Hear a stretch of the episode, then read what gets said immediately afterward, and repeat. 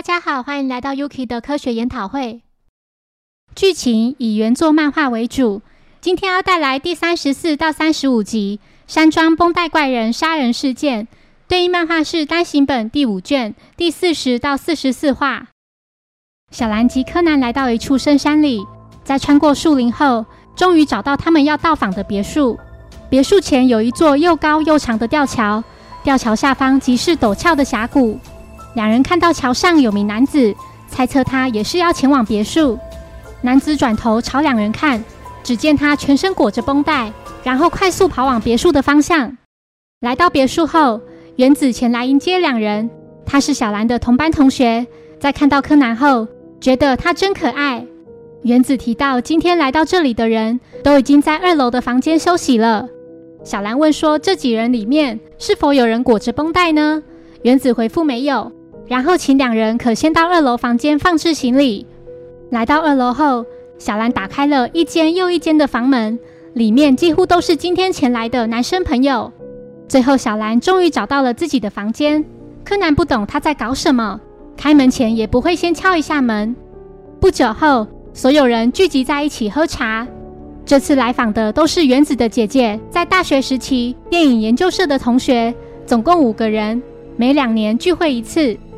原子逐一介绍，首先是担任主要角色的太田胜，接着是摄影师角谷红树，再来是负责道具的高桥良一，然后是原子的姐姐铃木林子，主要负责服装设计，目前正在物色合适的对象。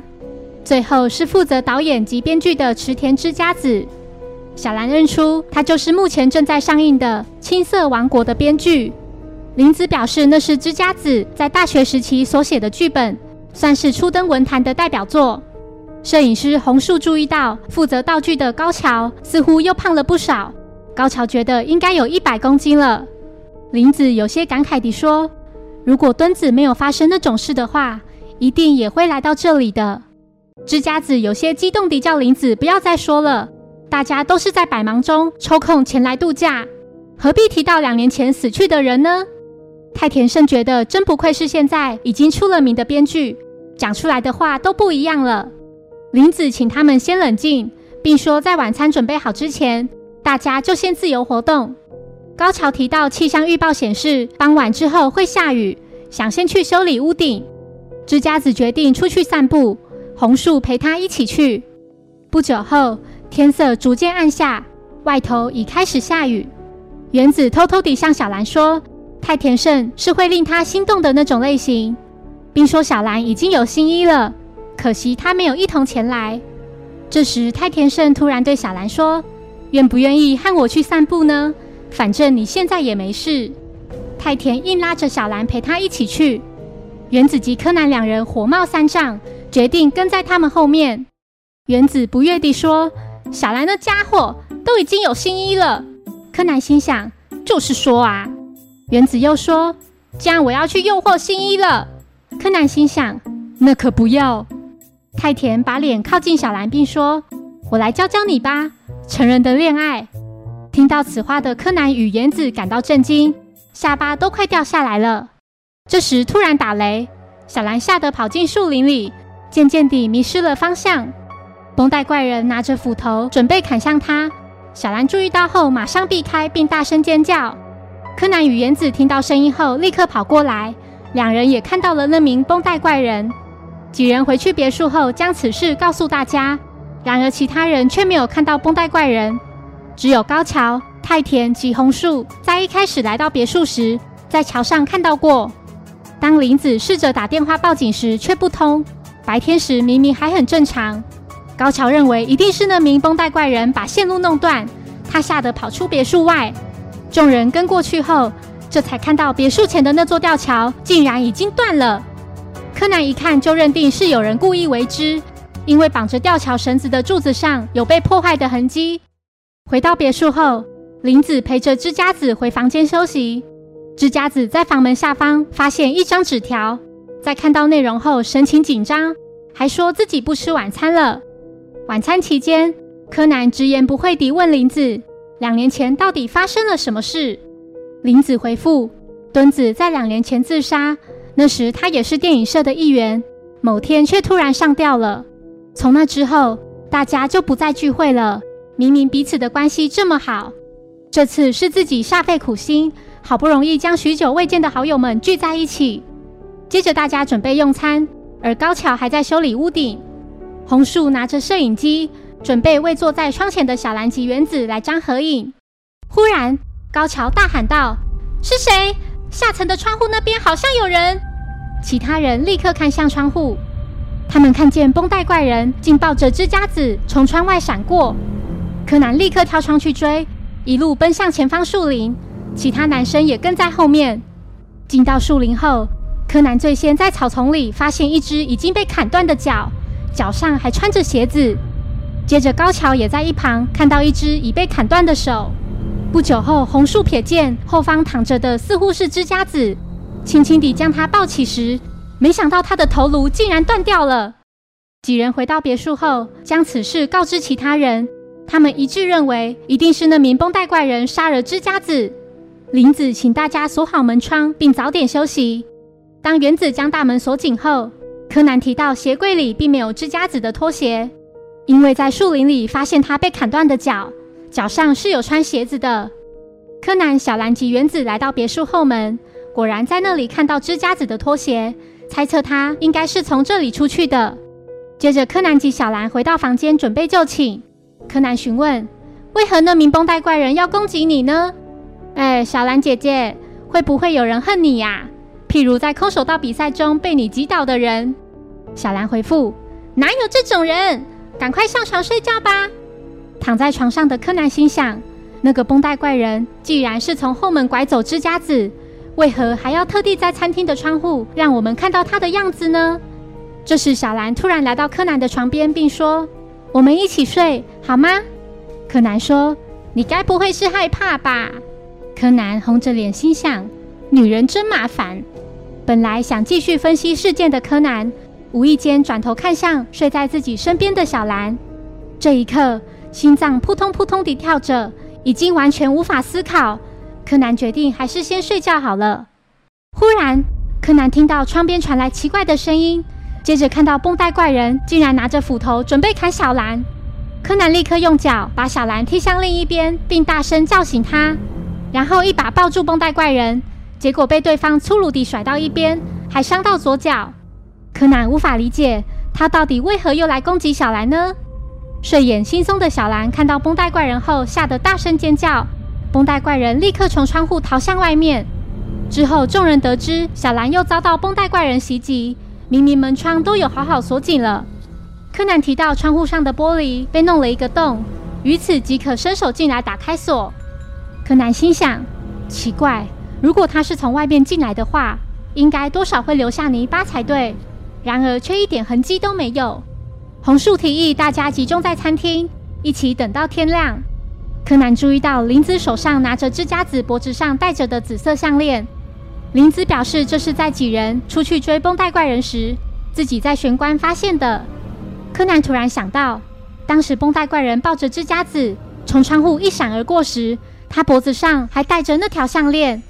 后来，那家伙带着支家子跑往树林。照理推断，这条项链应该会掉在树林里才对，为何却是掉在玄关呢？柯南向大家提到，虽然在房间里没有看清绷带怪人的脸，但因为当时自己死命抱住他，知道他是个中等身材的人。林子也说，支家子回房间时，门缝里夹着一封信，他看了内容后脸色大变，神情异常紧张。柯南询问小兰。一开始来别墅时，不断地走错房间。当时是否有看到什么？好比说斗篷或是绷带之类的。小兰回复没有，但好像有件事一直让自己很在意，似乎也不是什么大事，不过就是怎么都想不起来。此时突然停电，林子说他去厨房拿蜡烛过来，柯南与小兰也陪同他一起去。在三人拿了蜡烛准备回餐厅时，绷带怪人又拿着斧头，准备砍向小兰。所幸小兰敏锐地察觉到背后有人，用空手道踢断那个朝他袭来的斧头。不久后，电来了。原子提到二楼的窗户已经遭人破坏。柯南来到该窗户外的阳台，在扶手上看到两条直线痕迹。他终于知道绷带怪人的真面目。柯南本想将麻醉枪射向小兰，却不小心射到原子，无奈之下只能由他来向大家说明。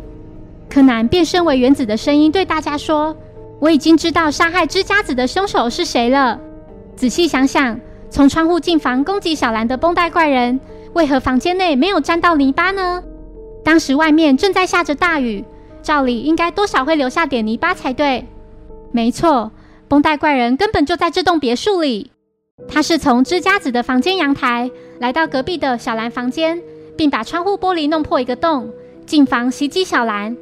之后又从窗外跑走，迅速在之家子房内换了衣服，再装作若无其事地和大家会合。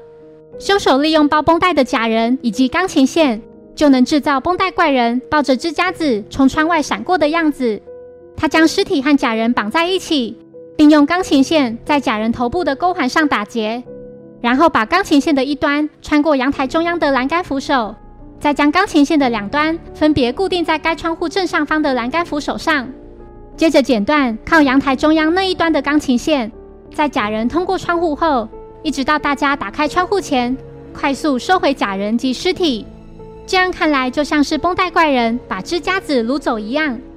有办法做到这件事的，只有当时正在修理屋顶的高桥。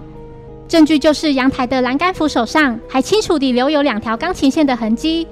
有能力做这种大型道具的人，就只有在大学时期负责道具组的高桥而已。另外，我也有搬运尸体的证据，就是林子在玄关发现的芝加子的项链。当时芝加子从窗外被绷带怪人掳走时，脖子上还戴着那条项链，但在大家出去追那家伙的时候，项链却掉在玄关。这是因为凶手是带着尸体从大门出去。若是整具尸体的话，当然不太可能。但如果只有头颅的话，就能轻松搬动了。高桥激动地说：“我为何要杀之家子呢？而且又干嘛要一直攻击小兰？还还有，原子说，你为何不提出对你最有利的说辞呢？绷带怪人和你的体型相差甚远，不是吗？你真的有那么胖吗？没错。”凶手一点都不胖，所以才能神不知鬼不觉地搬运支架子的头，把头颅塞进衣服里之后，跟着大家一起进入树林，假装协助找寻支架子，趁大家不注意时，偷偷地将人头和填充物互换过来。凶手事先让大家对他的体型产生错觉，借此秘密搬运尸体，确实是个巧妙又大胆的阴谋。然而，这原本看似完美的计划，却因为小兰引起的偶发事件而变得愈加癫狂。小兰在走错房间时，看到了凶手真正的体型，但她却没有太在意。然而，要是她突然想起来，这套精心设计的计划就毁了，所以凶手才会一次又一次地攻击小兰，想杀她灭口。凶手把电话线切断，把吊桥砍断，把所有人关在这栋别墅里。关键就是那封信。信上写的，也许就是两年前有关敦子自杀的事。高桥激动地说：“没错，这一切都是为了敦子，不能让他就这样白白牺牲。大学时期，敦子私下给我看了他所写的小说，当时他的眼神中闪烁着光芒，希望将来能成为一位小说家。没想到却突然上吊自杀。在我看了这家子的处女作《青色王国》后，终于明白为何敦子会走上绝路。”青色王国的故事与敦子给我看的他所创作的《蔚蓝王国》几乎一模一样。这部作品不但让之家子在学时就获得最佳新人奖，也使他成为现今当红的编剧。在他获奖那天，也就是敦子自杀的前一天，敦子还曾打电话给我，说他再也不相信任何人了。敦子的声音渐渐消弱，到了几乎崩溃的境界。所以我在那封信上写。如果不想被揭穿青色王国，就到树林里去，把他引到树林后，就一刀将他的头砍断，杀掉他这个摧毁墩子梦想的母猪。原子说：“也许你做的一切都是为了墩子，但后来你竟然攻击小兰，你害怕，害怕别人发现你是个罪犯。现在的你根本不是什么正义使者，只是个丑陋嗜血的杀人魔而已。”高桥泪流满面，跪地痛哭。